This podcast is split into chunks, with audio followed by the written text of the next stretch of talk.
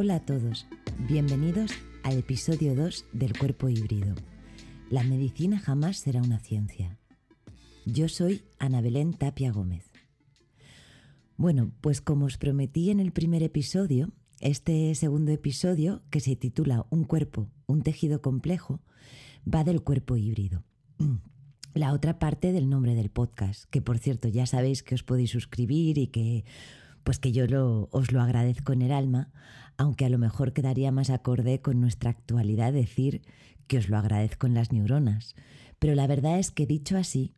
la cosa pierde un poco de poesía y no sé yo si estamos pues para perder poesía. Vamos, para perder eso ante lo que las palabras se quedan cortas y que nos hace alargar la lengua y recrear el lenguaje para resignificar una y otra vez con nuevos sentidos y significados eso tan desconocido como lo es lo súper desconocido. Quizá por eso la manera en que voy a empezar hablando del cuerpo híbrido, pues tenga una leve caricia poesía, parecida a la caricia del sabor a naranjo que tienen ciertos dulces y que a mí me recuerdan mucho a mi infancia, y no porque contengan un naranjo, sino porque le añadimos algo tan sutil como el agua de su flor. Hablar del cuerpo híbrido, pues me pedía empezar por algo más subjetivo, por transmitir eso que yo veo sin querer cuando miro un cuerpo y que verlo así me lleva sin remedio hasta otras preguntas que requieren un pelín más de búsqueda, de indagar en conceptos y en teorías,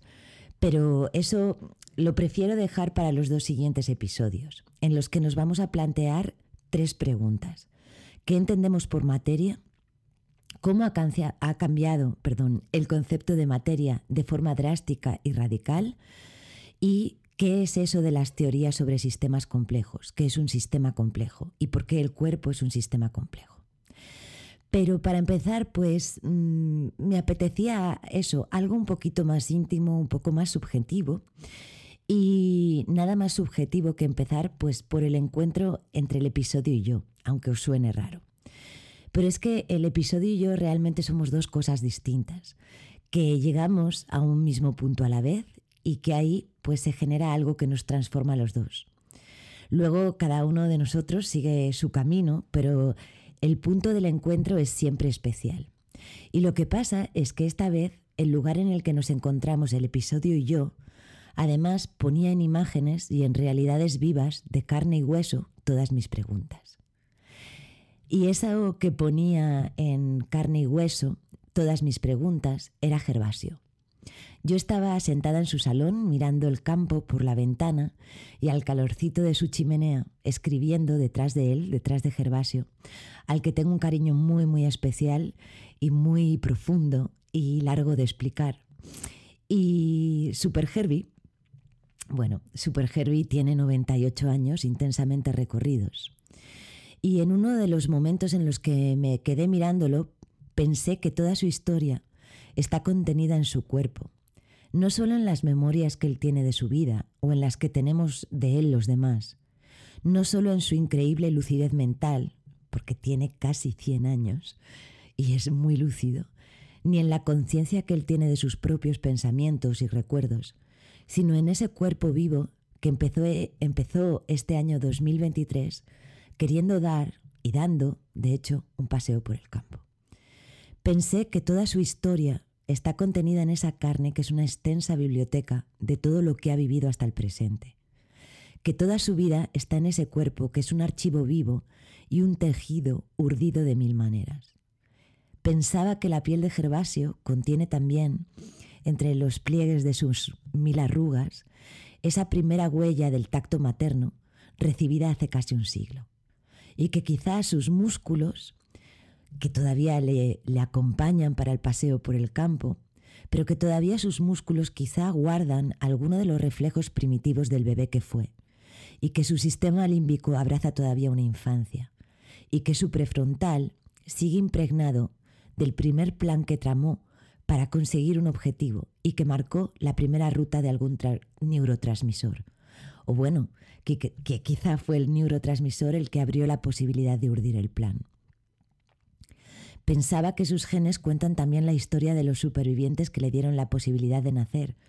porque solemos no pensar en eso, pero si vivimos es gracias a que otros sobrevivieron. Y que su epigenética deja a la vista la manera en que esa supervivencia fue posible. Y pensaba que sus manos contienen la narrativa de un animal, de una especie de animal, del animal humano. Y pensaba que cada uno de nosotros somos Gervasio. Cuerpos con una historia casi infinita y compleja, Cuerpos que se empeñan en sobrevivir y en convertirse en vivientes hasta que vivir ya no es posible. Cuerpos que perseveran en su ser, como diría Spinoza. Y esto, y no es otra cosa, es lo que yo veo sin querer y sin remedio, aunque quiera remediarlo, cuando miro un cuerpo. Entonces, ¿qué veo cuando veo un cuerpo? Pues de manera muy vaga y sin entrar en conceptos y teorías, lo que yo veo cuando miro un cuerpo es mucho más que un objeto en el que transportamos la conciencia. En otras épocas quizá habrían dicho el alma. Veo un organismo vivo que tiene una historia propia, que no es simplemente la historia que hemos recopilado en nuestras facultades intelectuales o con ellas, que es también su historia biológica como organismo. Desde esas primeras presiones que lo conformaron en su desarrollo embrionario, como los genes implicados en formar ese primer huevo que es un sistema único. Y también toda la información epigenética en el sentido más amplio y más desconocido de la palabra, y que sobrepasa los hábitos de la vida de los padres y también la concepción darwinista de la selección natural. Veo algo mucho más rico que un simple contenedor de nuestros deseos o que el contenedor vacío e inocuo de nuestra conciencia o de nuestros procesos neuronales. Lo que veo es un sistema complejo y no simplemente un mecanismo complicado que es el concepto implícito que solemos tener del cuerpo. Veo ese cuerpo que es mucho más que la materia a, a la que lo reducimos, todos en general, y a la única materia que la medicina estándar suele atender. Una idea de materia que lo cosifica, porque realmente lo entiende como una materia física, espacial, en el sentido más literal del término. Ve un cuerpo que excede lo físico, que excede el límite de lo físico, de lo físico bioquímico en sentido reduccionista. Ve un cuerpo vivo que es un compuesto híbrido de materia, de energía y de información, imbricadas de una forma inseparable. Un sistema complejo que produce por sí mismo conciencia, sensibilidad, racionalidad, afectividad, entre otras cosas, y que se construye mediante un quehacer único en el mundo y que, se, y que crea una historia de vida heterogénea e individual gracias a que hay otros. Y esta forma de verlo pues me genera muchas preguntas. Preguntas que me hago a mí misma, preguntas que hago al aire, preguntas que os hago a vosotros. ¿Qué es este cuerpo mediante el cual la vida en la materia es posible? ¿Es solo un artilugio que habitamos, en el que desplazamos nuestro deseo de un lado a otro? ¿Es solo un mecano con el que esculpimos ciertos objetos o redes, o pensamientos o recuerdos o relaciones? ¿O es este cuerpo un tejido vivo, una tela hilada por una historia propia? ¿Es el resultado de una historia física, biológica y psíquica individual y que también, además, nos excede como individuos? Es una tela viva que se va tejiendo continuamente mediante una labor, mediante un quehacer en el mundo. Un tejido vivo del que una, pero no la única manifestación, es la conciencia y que por tanto no puede ser reducido solamente a ella. Un tejido sin el cual no habría posibilidad de conciencia por muchas neuronas que tuviéramos. El asunto realmente que, me hace llevarme a preguntarme todo, todo esto es que la manera de que, en que se ve el cuerpo, este cuerpo que yo acabo de medio esbozar, choca con el modelo teórico y práctico más aceptado y extendido que tenemos del cuerpo y con el cual funcionamos de manera predeterminada, tanto cultural como socioculturalmente, para tratarlo, para pensarlo y también con la manera en que interaccionamos a nivel desde las ciencias y desde las terapéuticas de manera mayoritaria. ¿Qué es un cuerpo entonces? Pues la verdad es que no tengo ni idea, seguro que tenéis mil respuestas a lo que vosotros responderíais, o ni siquiera sé cómo ha reaccionado vuestro cuerpo a la pregunta, que estoy segura de que ha tenido que decir algo o, mejor dicho, ha tenido algo que decir, que parece lo mismo pero no lo es. Pero si yo tuviera que dar eh, respuesta a qué es un cuerpo en 2023 desde una mentalidad occidental como contexto o como referente ideal de pensamiento científico, basándome en cómo tratamos nuestros cuerpos ahora como sociedad y en cierto modo como especie, y también en el concepto generalizado que hay debajo de ese trato, yo diría algo así como, y perdón si os resulta un poco sarcástico, que el cuerpo es un objeto, casi el único objeto que un habitante con medios económicos se empeña en conservar, que no tira a la primera de cambio porque funciona mal o porque tiene un roto, pero que lo haría sin problemas si la ciencia le pudiera proporcionar otro cuerpo u otro pedazo de cuerpo, que eso ya lo hace desde hace muchos años la medicina con increíble precisión y éxito y a lo que tengo que agradecerte haber tenido madre por 21 años más gracias a que pudo disfrutar de su nueva válvula mitral. Yo no sé si habéis leído la trilogía de Alter Carbon, de Carbón Alterado, de Richard Morgan, que también la tenéis en una serie de Netflix que la verdad es que está bastante, para mi gusto, muy bien conseguida, y que es una distopía en la que podemos cambiar de cuerpo porque hemos conseguido poder aislar la conciencia y traspasarla de lo que llaman en la serie una funda corporal a otra, es decir, de un cuerpo a otro. Bueno, como podéis imaginar, pues en este mundo eh, tan maravilloso en, lo que, en el que hemos conseguido esta cosa de poder aislar nuestra conciencia fuera del cuerpo, pues existen también clases, eh, las que pueden acceder a cuerpos elegidos, que pueden pagar por ellos, las eh, que se tienen que conformar con el cuerpo que les den, lo que significa pues no poder elegir ni el sexo, ni la edad, ni la complexión biológicas, y los que simplemente mueren naturalmente por no poder, pues, por no poder acceder a otro cuerpo, o otros que mueren naturalmente por su convicción de que la muerte es necesaria para la vida. A mí la verdad es que me encantaron los libros y la serie y ejemplifican muy bien la definición de cuerpo que solemos manejar y que flota en nuestra conciencia y en nuestra inconsciencia y que a mí a veces me sorprende cuando aterriza en las conversaciones que oigo en los vestuarios de la piscina cada vez que alguien dice me van a cambiar la rodilla o me van a cambiar la cadera. Y la verdad es que a mí siempre me produce un sobresalto eh, esta especie de referencia al cambio de esta manera tan peculiar, eh, aunque he de decir que me alivia también percibir cuando hablan de cambiarse las vísceras porque el tono ya no, ya no es tan trivial. Pero bueno, yo no creo que tenga que aclarar que es una maravilla que se pueda hacer esto, sino que lo alarmante es el concepto de cambio que subyace bajo este, este concepto, ¿no? bajo esta forma tan trivial de hablar de cambiar cosas del cuerpo. Como si la idea que subyace detrás de esta, de esta forma liviana de hablar del cambio es la idea de que el cuerpo es simplemente un conjunto de partes sustituibles. Y es que yo creo que de alguna manera ha calado hasta nuestro tuétano, esta cosa que es tan biológica, la idea de que el cuerpo es solo una cajita o un artilugio en el que se desplaza nuestra conciencia o nuestra mente, o si queréis, una carcasa que aloja eso que está tan de moda estudiar ahora en neurociencia y que además para mí desde hace unos añitos es una palabra que ha adquirido un auge sospechoso en algunos casos y que su origen teórico a veces pues huele a otros siglos aunque esté barnizada de vanguardia. Lo cierto es que la definición más extendida que se podría dar del cuerpo y que parte de la relación que hemos establecido con él a través de ciertas prácticas y narrativas se parecería bastante a lo que acabo de decir. El cuerpo es ese objeto ese mecanismo bastante complicado compuesto por partes o por sistemas que necesitamos para conservar la vida. Ese objeto que de alguna manera aloja esa actividad mental propia de nuestra especie humana. Y si miramos las parcelaciones de la medicina en especialidades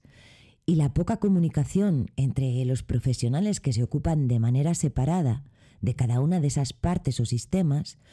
vemos que aunque niegan de palabra que miran el cuerpo como un mecanismo, lo hacen de facto cada día. Que por mucho que la definición de salud de la OMS apele a un bienestar que no solo es físico, esto no se suele llevar a la práctica excepto en muy contadas ocasiones y que solo en ciertas especialidades médicas sucede que se mira de una manera más global. Que la tendencia general es la de deslindar en trozos o en pedazos la salud, la enfermedad, el cuerpo, al paciente y a la persona como si no fueran una y la misma, y la misma cosa. Yo creo que esta idea tácita del cuerpo como mecanismo tiene, que dirían en mi casa, mucha amiga. Y que aunque eh, voy a hacer esta metáfora, aunque la miga del pan sea complicada de dividir porque parece una masa homogénea y continua, lo que vamos a hacer ahora es intentar meter el dedo en la masa para ver si descubrimos las partes que se han quedado sin cocer, aunque la corteza, es decir, nuestro concepto de cuerpo como objeto divisible en partes, parezca muy bien horneada y tan apetecible que nos hace picar el anzuelo y creer que eso es todo lo que es un cuerpo. Así que en este primer episodio sobre el cuerpo híbrido, eh, que es un aperitivo de lo que hay por venir, con esas tres preguntas que os decía al principio, lo que voy a hacer es recorrer los atractivos de esta concepción del cuerpo como mecanismo complejo. El primer atractivo de ese cuerpo fantaseado como mecanismo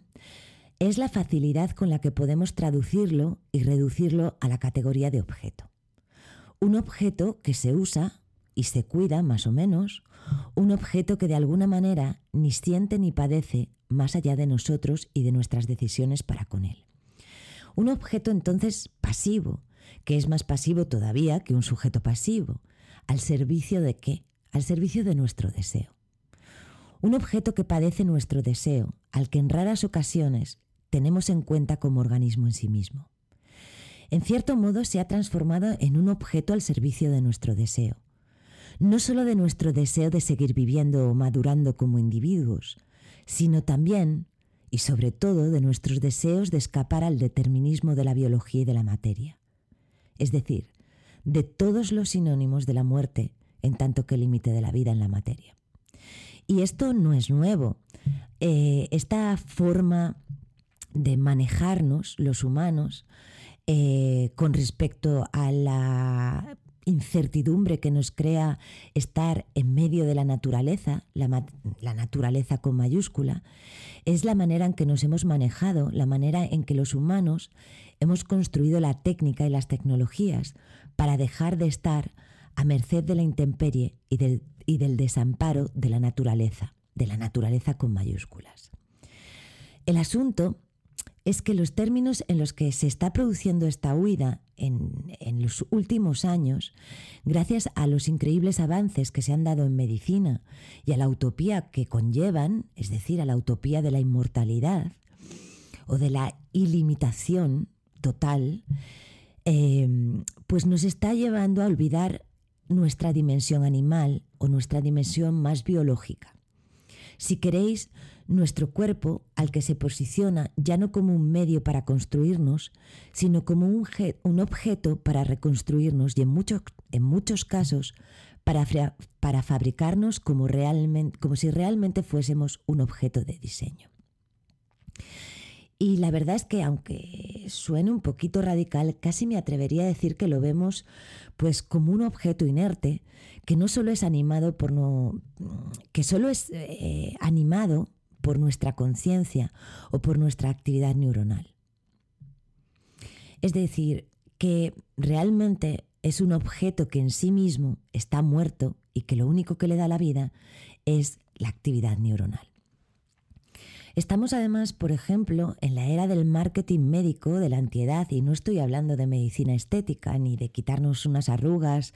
o hacernos arreglitos que nos hagan parecer más jóvenes, sino en toda esa carrera de la ciencia anti-envejecimiento que va mucho más allá del mantenimiento de la salud o del buen estado del cuerpo o del aumento de la esperanza de vida, que por otra parte creo que ha sido algo que siempre ha existido en todos los tiempos y en todas las culturas, eh, sino que ahora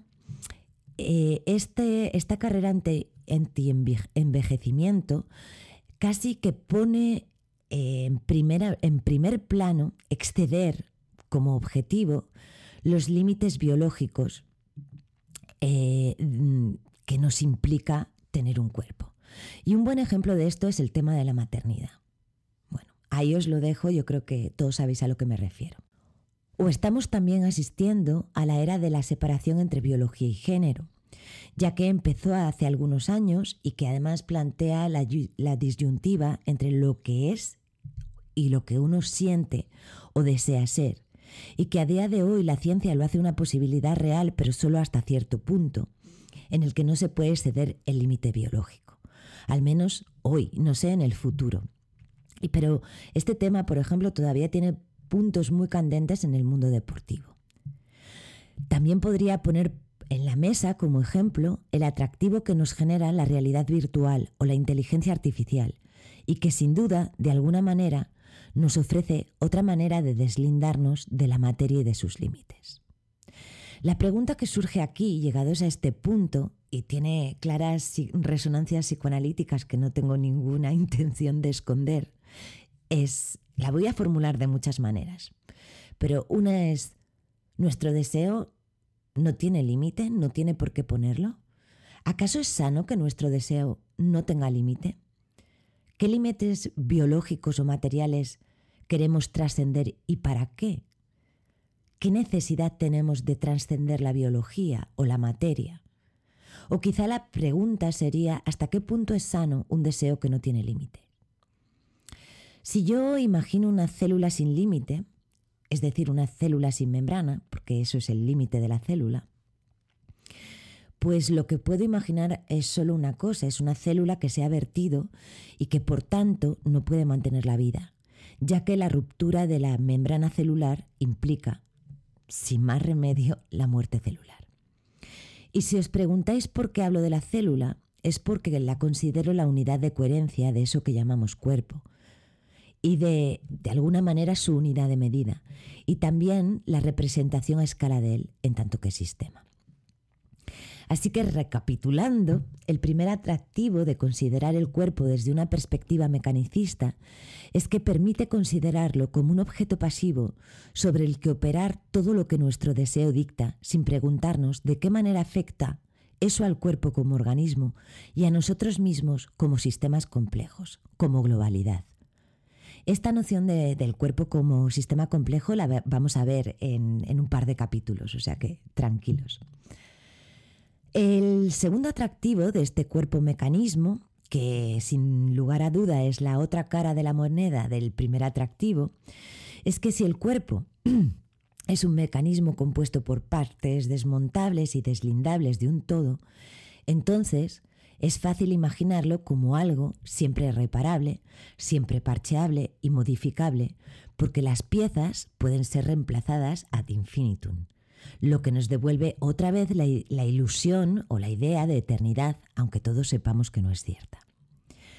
Y al reducir el cuerpo a un concepto de materia, no solo como materia física extensa, que además, como veremos en los siguientes capítulos, es un concepto bastante trasnochado y que ignora todos los cambios que se han producido en el concepto de materia después de algunos descubrimientos y cambios de paradigma en las ciencias duras, pues al reducir el cuerpo solo a lo físico, parece una objetividad y una obviedad imaginarlo también como un objeto completamente abarcable y por tanto como un territorio susceptible de ser explorado en toda su extensión. Es decir, totalmente colonizable y que podemos rastrear mediante datos y fechas para entender lo que le pasa.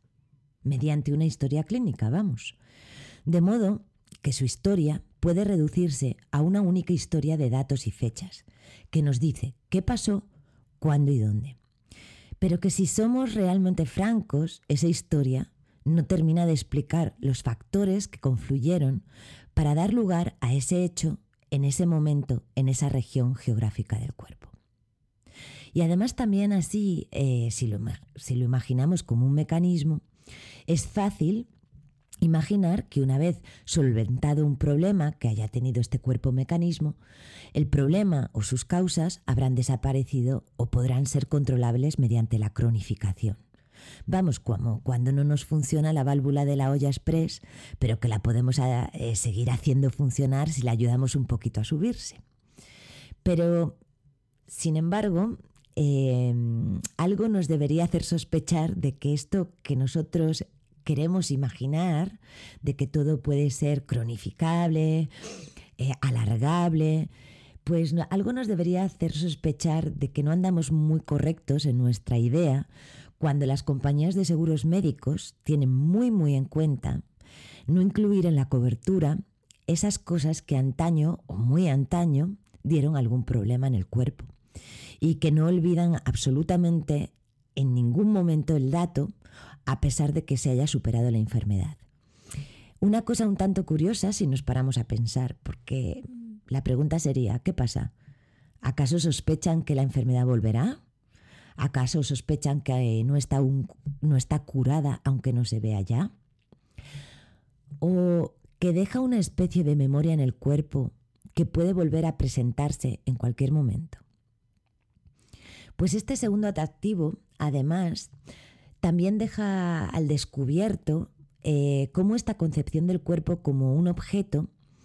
ha quitado al cuerpo todo su poder como ente vivo, al considerarlo simplemente eso, un objeto, e incluso un objeto de nuestro deseo más allá de la biología de la materia. Un objeto hasta cierto punto molesto cuando no nos responde como esperamos, pero del que no podemos prescindir para vivir, para disfrutar, para movernos, al que normalmente solo prestamos atención cuando nos incomoda o cuando nos entorpece o cuando no se ajusta a ciertos cánones socioculturales, pero del que nos olvidamos en el resto de los casos. Pero os voy a aclarar esto de que es un objeto al que se le ha, que, se le ha quitado todo su poder. Cuando digo que es un objeto al que se le ha quitado todo su poder, me refiero a que diferentes marcos socioculturales, junto con los avances de la medicina apoyada en otras ciencias, han propiciado ese sueño que por una parte habla de la quimera de un cuerpo no finito y por otra de la quimera de un cuerpo no ligado a la biología ni al determinismo de la materia, como si todos los procesos fueran reversibles en cualquier momento y en cualquier condición. Sin embargo, por muy maravilloso que sea el trasplante, si nos paramos a pensar, por mucho que se haya avanzado en la farmacología de los inmunodepresores, al final es el cuerpo el que tiene la última palabra de aceptar o no la intervención, de asimilar o no que se le inhiba el sistema inmune para aceptar un nuevo órgano que para él es un enemigo porque no le pertenece. Evidentemente, sin ciertos avances médicos hay cosas que serían simplemente imposibles de hacer, otras que serían una especie de suerte, como cuando antes, hace muchos, muchos años, bueno, no tantos, un siglo más o menos, como antes cuando era por casualidad,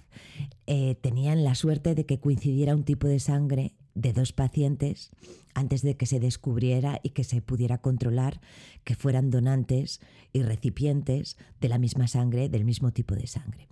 Y hay otras cosas que también se, harían, se hacen infinitamente más posibles gracias a los avances médicos. Pero la barrera con la que la medicina topa una y otra vez y para la que las estadísticas no ayudan, es que la última palabra la tiene el cuerpo, ese poder del que estaba hablando, el organismo, el sistema complejo. Em, hay un libro muy muy interesante sobre la experiencia del trasplante, por si os interesa, que es una reflexión que hace el filósofo Jean-Luc Nancy eh, en un libro que se llama El intruso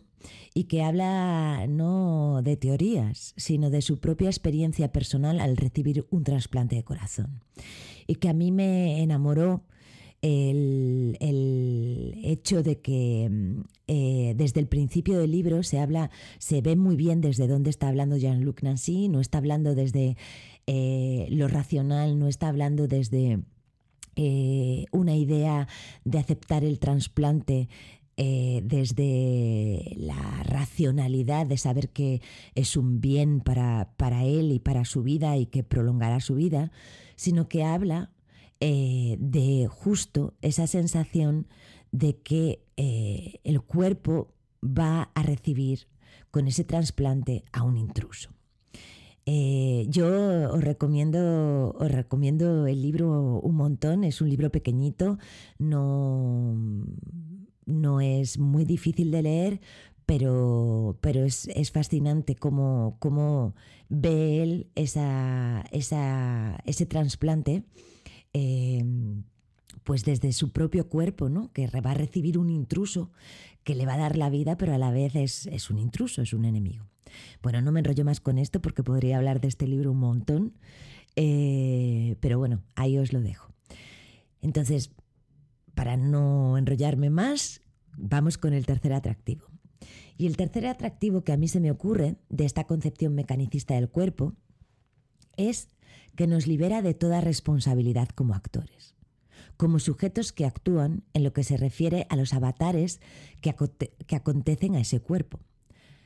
Claro, si este cuerpo es un objeto pasivo e inerte que parece existir al margen nuestro, de nuestros deseos, de nuestras fantasías, al que solo escuchamos cuando nos impone restricciones con sus fallos o sus incapacidades o sus patologías, entonces nosotros realmente no tenemos ninguna responsabilidad. Bueno, voy a ir un poquito más despacio con este atractivo eh, porque los otros atractivos eran un poco más obvios, como hablar de unos ojos o de unas manos bonitas, pero este tiene más bien un poco de sutileza, es como sería, sería como describir pues lo que su cadencia mece en mí o cuál es la caricia de su olor. Esto es más complicado, pero voy a intentar hacerlo de una manera eh, sin irme por las ramas. Si concebimos el cuerpo como un mero mecanismo físico y no como eh, un organismo en el que confluyen materia, energía e información entre tejidos de manera inseparable, se hace muy sencillo deslindarnos de él y de nuestra parte activa en su configuración. Algo así como si yo pienso, eso que soy yo no es exactamente mi cuerpo. Luego, eso que le pasa a mi cuerpo no es exactamente algo que me pertenece. Eh, más bien eso que le pasa a mi cuerpo es una especie de accidente que no me compete a mí, a mí del todo. Esta idea, eh, esta idea de la enfermedad como accidente, como algo externo que nos invade, es una idea eh, que mm, es antigua, no, no, es una idea que, que nos es ajena. Es, bueno, eh, una idea que se ha manejado en culturas antiguas, en la medicina, cuando era una eh, era un arte más parecido a, a, una magia, pero que también se ha manejado en teorías científicas como son las de los gérmenes.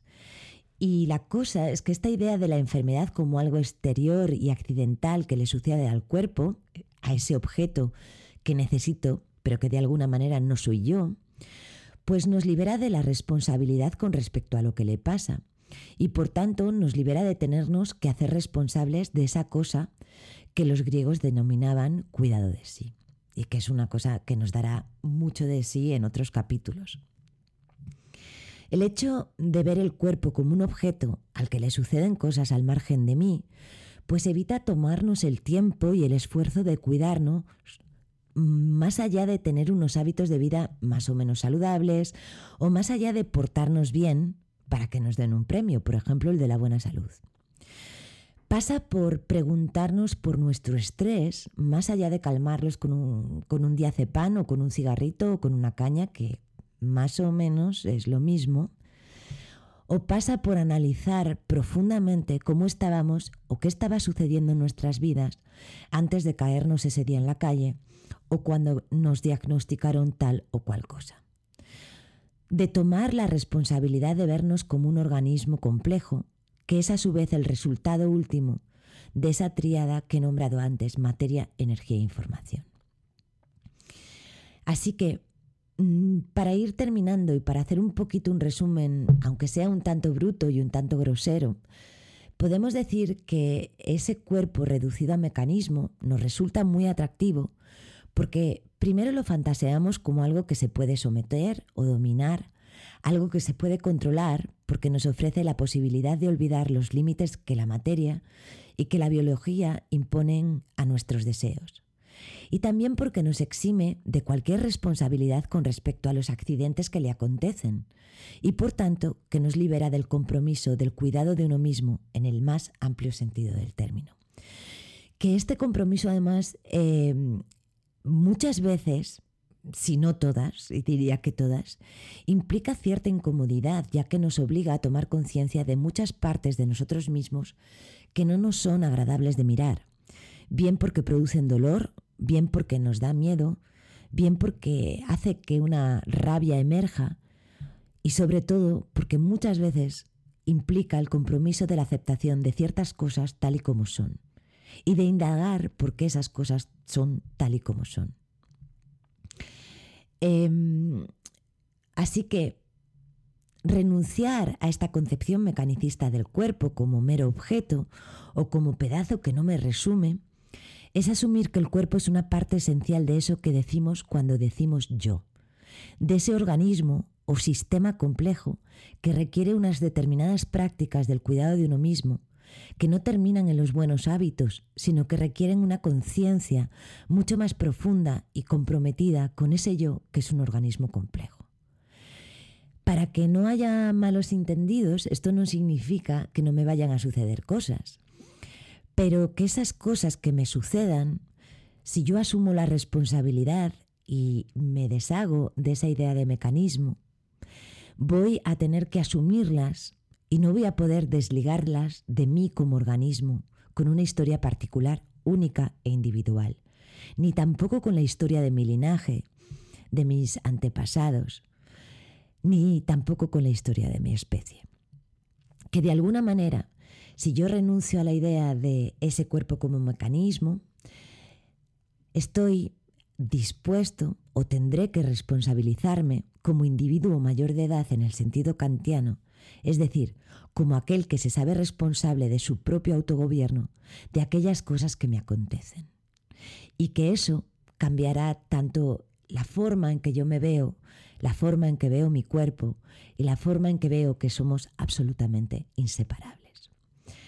Y la pregunta eh, que me surge entonces ¿no? es, eh, ¿por qué nos empeñamos en doblegar o en olvidar más que en entender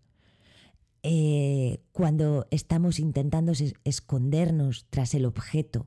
y no abrazamos el cuerpo como un organismo? ¿Qué es un cuerpo? ¿De qué habla Spinoza cuando decía que nadie sabe lo que puede un cuerpo? Que es una frase que siempre me fascinó, que está en mis tarjetas de visita. Hay otras frases también, pero esta es una. Nadie sabe lo que puede un cuerpo. Eh,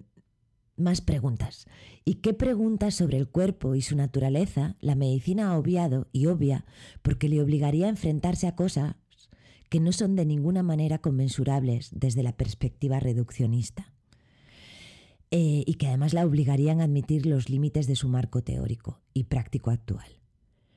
Y por último, ¿qué nos exige a nosotros como individuos tomar parte activa del cuidado de ese organismo? Bueno, pues aquí os dejo estas preguntas eh, para que os acompañen eh, hasta el próximo episodio, que espero que sea más o menos en algo eh, como una semanita, 7, 8, 10, 9 días.